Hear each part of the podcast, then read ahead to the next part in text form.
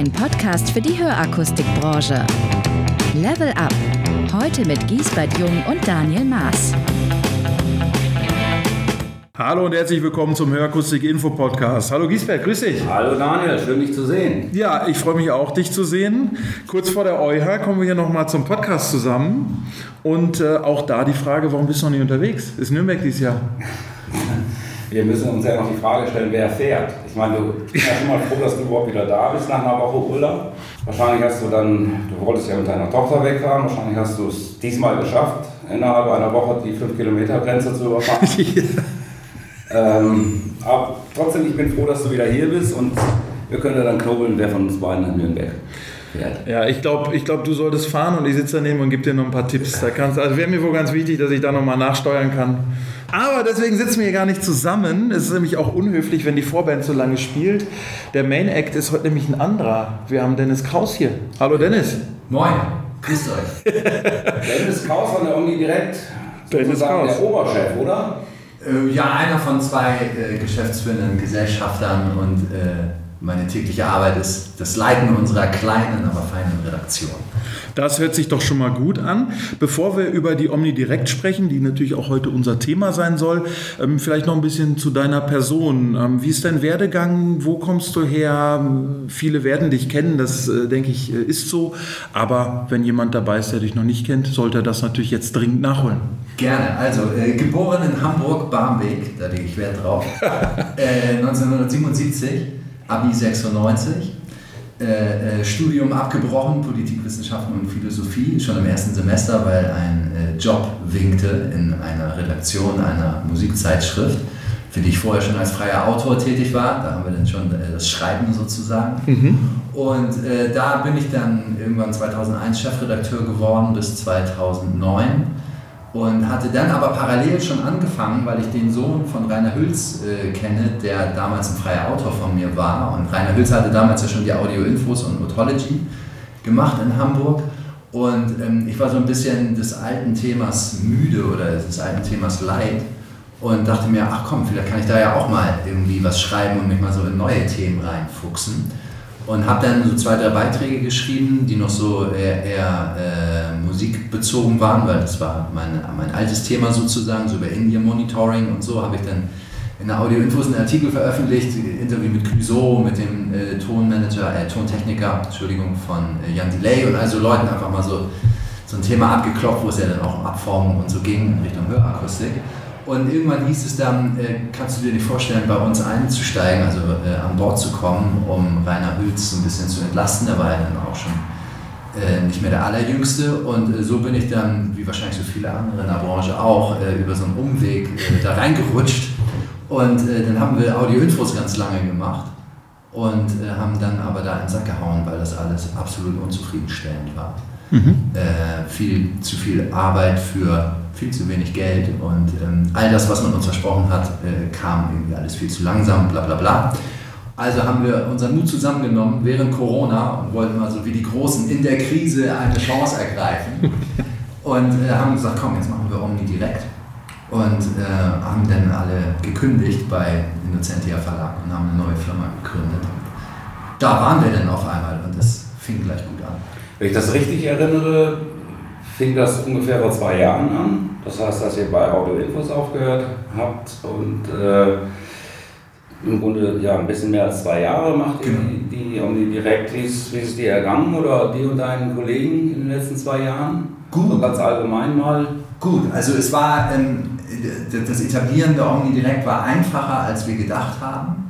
Wir hatten aber, wie sich dann auch einfach äh, äh, im Laufe der Zeit herausgestellt hat, äh, mit unserer Entscheidung neben dem Printprodukt, was natürlich total wichtig äh, war und auch weiterhin ist und bleiben wird, die Idee mit dem digitalen Magazin. Und damit hatten wir ja dann auf einmal was Neues, weil wären wir jetzt einfach nur angetreten und hätten gesagt, okay, wir sind jetzt die alte Redaktion von Audio Infos, aber wir machen jetzt was Eigenes, hätte klappen können, weiß man halt nicht, aber einfach, ihr kennt das ja wahrscheinlich auch, wenn man was Neues noch so mit auf den Tisch packen kann, dann äh, äh, sieht das vor allem gegenüber den Werbetreibenden, wir sind ja zu 100% Anzeigen finanziert, äh, sieht sowas dann einfach sehr gut aus. Und das hat es alles echt einfacher gemacht, als wir am Anfang dachten. Und äh, insofern hatten wir überhaupt keine Startschwierigkeiten und nichts. Es hat sofort voll eingeschlagen, würde ich sagen. Wir haben ja auch äh, ein, zwei bekanntere Akustiker aus der Szene sozusagen gehabt, die dann so kleine Videos gedreht haben. Ich erinnere, ich erinnere mich da an äh, Thorsten Seile, der dann mhm. die Akustikgemeinde, wie er spricht, so schön Grüße, äh, äh, begrüßt hat und uns vorgestellt hat und so. Das hat natürlich alles total äh, die Sache vereinfacht für uns. Plus halt einfach, dass wir im Grunde die Arbeit, die wir vorher zehn Jahre lang gemacht haben, genauso weitermachen konnten. Nur einfach mit mehr Elan noch, weil es jetzt halt unser eigenes war. Ich muss jetzt trotzdem nochmal kritisch fragen, nochmal im Vergleich zu Audio-Infos. Was, was macht ihr anders? Worin unterscheidet sich das, außer jetzt, sagen wir, dass euer sehr digital betrieben ist?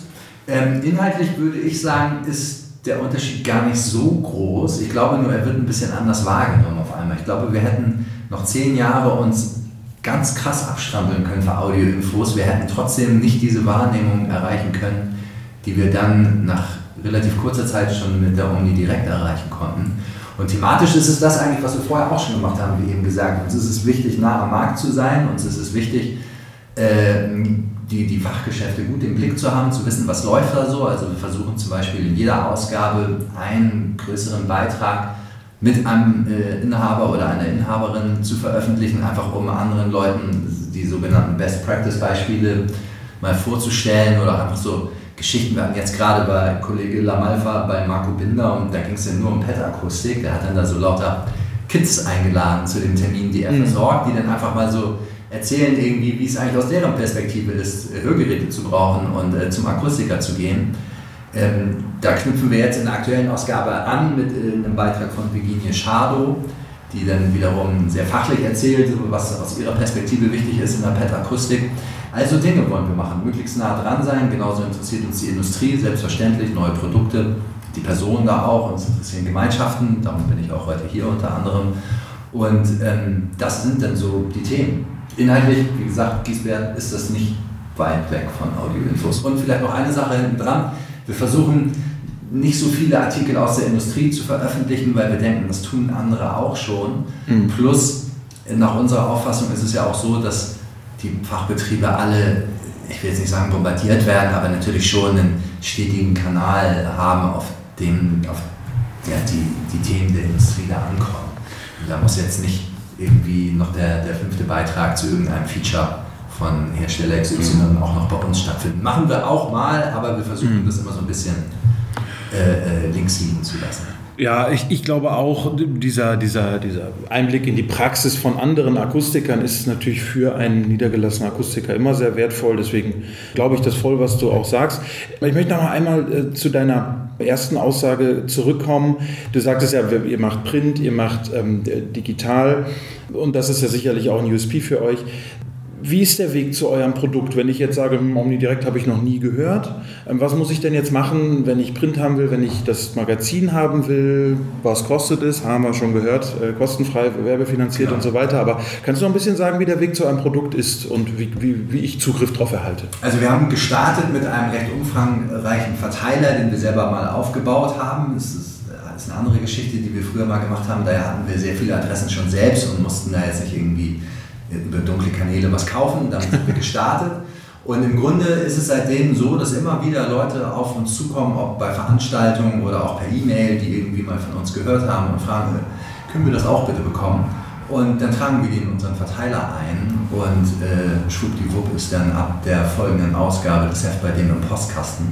Und ähm, das digitale Magazin erreicht man einfach über omnidirect.com, das ist unsere Newsseite, wenn man so ein bisschen darunter scrollt, geht dann der Weg zum digitalen Magazin oder man geht direkt auf omnidirekt.digital, da hat man dann nur Zugriff auf die digitalen Magazine und auch das kostenfrei, genau wie eben gesagt das Printprodukt. Was mich interessiert, weil ihr kommt ja, wenn man sich den Markt betrachtet, seid ihr neutral, das kann ja ein Hersteller von sich nicht behaupten und eine Einkaufsgemeinschaft sicherlich auch nicht. Äh, deswegen finde ich es total interessant, wenn, wenn wir uns den Markt betrachten, sagen wir mal so, das, das letzte Jahr oder die letzten ähm, 24 Monate. Was sind so die Dinge, so ganz ad hoc, die dich so am meisten berühren oder dir in, in Erinnerung sind, wenn wir, wenn wir an, an den Hörgerätemarkt denken? Ähm, viele Innovationen von Seiten der Hersteller begeistern mich. Auch Forschungsthemen äh, finde ich total interessant. Also da, darum gehe ich gerne zum Oticon-Symposium, besonders die beiden etwas äh, zäheren Vorträge, sage ich mal, vor der Mittagspause, finde ich teilweise total interessant, was da erzählt wird. Einiges davon ist ja dann auch irgendwann auf einmal in den Geräten von, in diesem Fall zum Beispiel Oticon. Solche Themen finde ich interessant. Was ich auch äh, ähm, gerne beobachte, sind die, die Retail-Aktivitäten der Hersteller, ähm, die wir natürlich mit so einem, ja, mit einem kritischen Blick sehen, sage ich mal, weil unser Herz schlägt natürlich ganz klar für die Inhabergeführten, so wie es bei euch ja sicherlich auch der Fall ist. Aber ähm, da hat sich ja jetzt auch in den letzten zwei Jahren nochmal einiges mehr getan. Und was ich auch total interessant finde, auch sehr kritische Themen sind, das sind halt so diese neuen Geschäftsmodelle, die kommen. Ja? Also ähm, hatten wir eben schon, äh, bevor wir mit der Aufnahme gestartet hatten, über ein Unternehmen gesprochen, das da so ein neues Modell gerade versucht zu etablieren. dass er dann nochmal die Frage, geht das eigentlich, ist das äh, komplett rechtskonform oder wie auch immer. Und zu sehen, wie die kommen, auftauchen, Thema werden bei den Akustikern, dann wiederum mitzukriegen, wie die darüber reden. Im besten Fall kommen wir dann auch und schaffen es, die zu interviewen, um mal so schwarz auf weiß Greifbares von denen zu kriegen und so. Das sind so Sachen, die, die bringen mir persönlich Spaß. Bei Kollege Lamalfa ist es vor allem so, der liebt äh, den Austausch mit den Akustikern, der hat ein Netzwerk, also der wäre wahrscheinlich auch noch für euch ein Gewinn, dann würde der für euch arbeiten. Und ähm, der ist halt ganz viel in den Fachgeschäften unterwegs, tauscht sich auch übers Wochenende, ne, weil mit denen kannst du ja dann vor allem schnacken, wenn eigentlich Feierabend ist, weil dann haben die ja erst Zeit mal für eine Stunde telefonieren und so. Äh, da ist der voll hinterher und so ergänzen wir uns dann so ein bisschen. Also man kann daher sagen, Jan Fabio macht mehr die Akustiker-Themen, ich teilweise, ich mehr Industrie, Einkaufsgemeinschaften und so weiter und das macht er dann wiederum nur teilweise.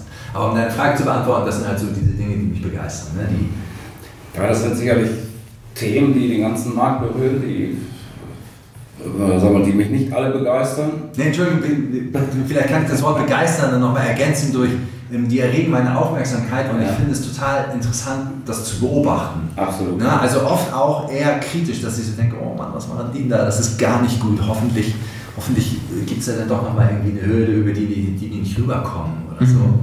Aber ähm, einfach die, diese Dynamik dieser ja an sich kleinen Branche, wo ja irgendwie immer deutlicher wird, eigentlich kennt jeder jeden und hat auch schon mal für den anderen gearbeitet oder mit dem anderen und so ähm, das ist einfach total interessant, ja. wie da immer wieder solche Themen auf einmal auftauchen. Ja, absolut, gebe ich ja total recht.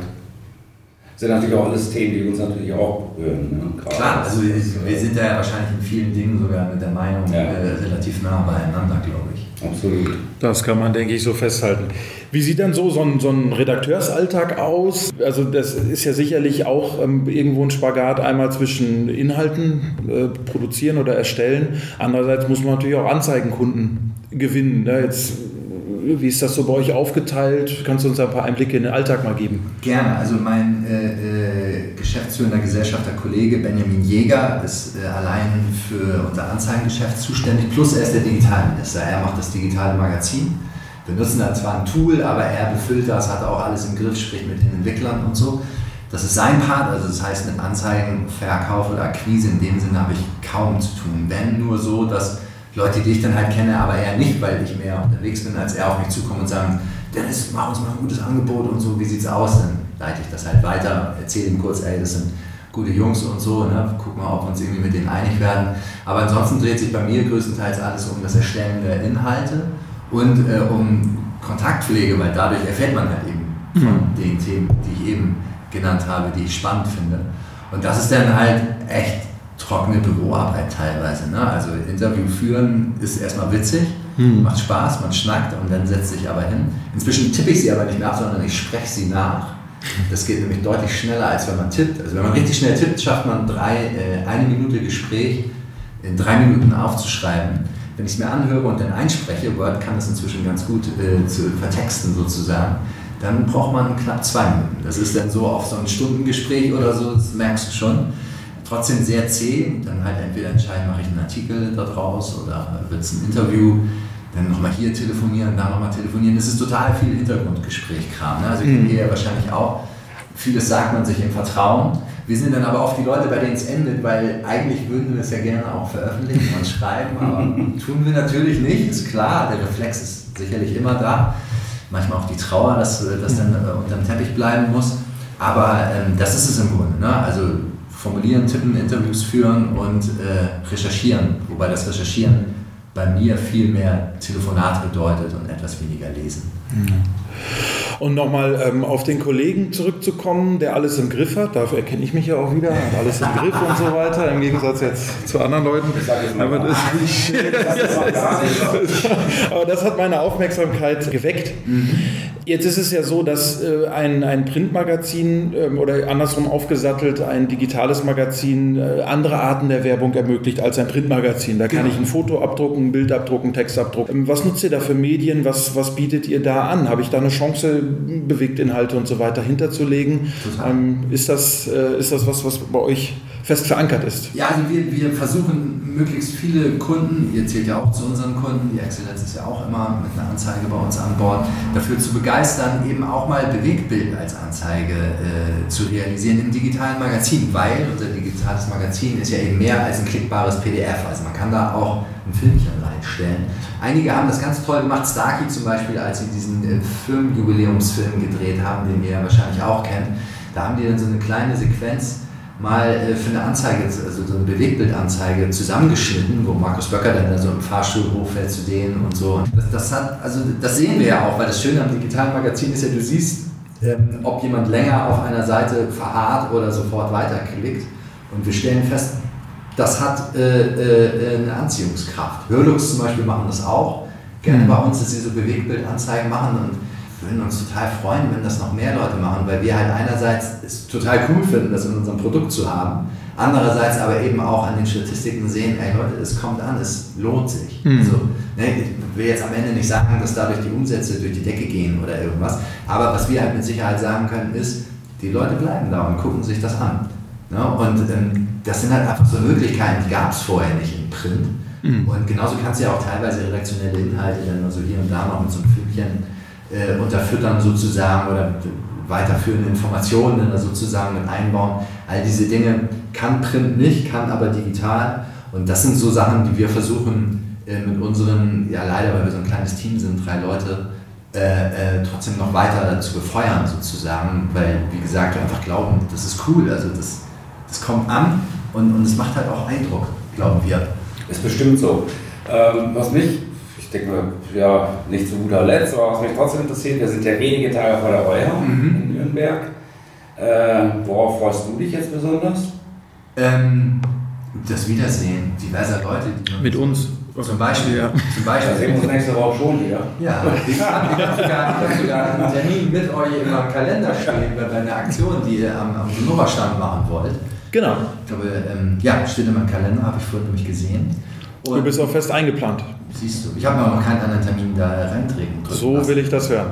Und nee, also ich freue mich total darauf, ähm, Leute wieder zu sehen. Allen voran natürlich auch meinen lieben Redaktionskollegen Jan Fabio Lamalfa, weil ähm, wir telefonieren zwar sehr viel, aber sehen tun wir uns nicht so häufig. Mhm. Vielleicht zweimal im Jahr.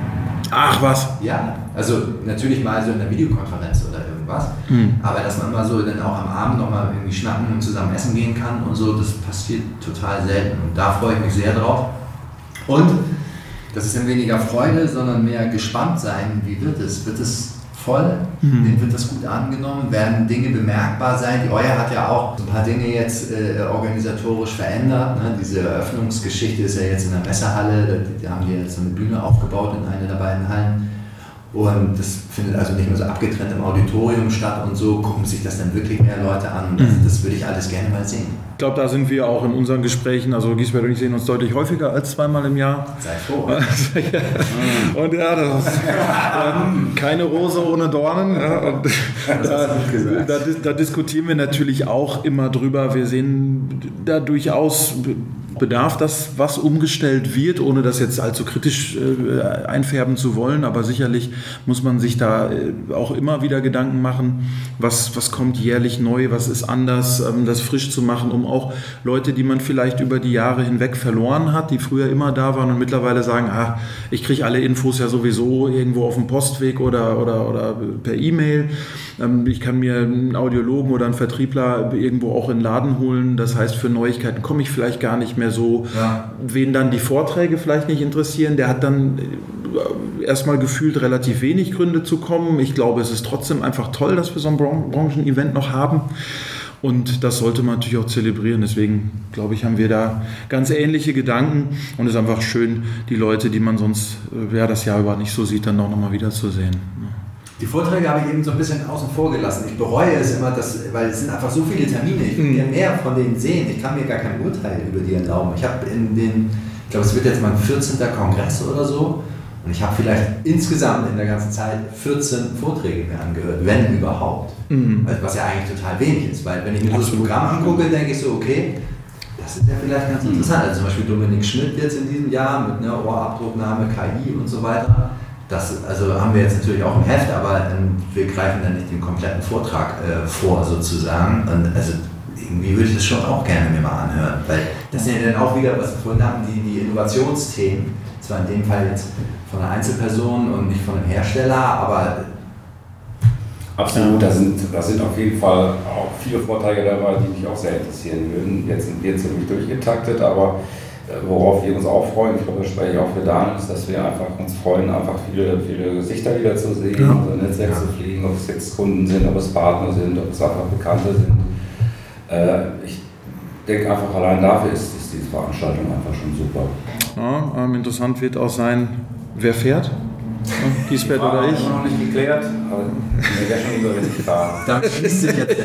Damit rundet sich der Kreis elliptisch und deswegen frage ich dich nochmal, Dennis, gibt es noch etwas, was du uns über die Omni direkt sagen möchtest, was vielleicht keiner weiß oder was wenige Leute wissen oder was ist noch wissenswert, was wir heute noch gar nicht thematisiert haben zum Also Bereich? was uns immer mal wieder begegnet, ist halt einfach diese Frage, wie wir uns finanzieren. Vielleicht äh, verstehen einige Leute nicht, dass man das schon so machen kann, wie wir es tun. Also ne, wir haben keine externen Geldgeber oder irgendwas, mhm.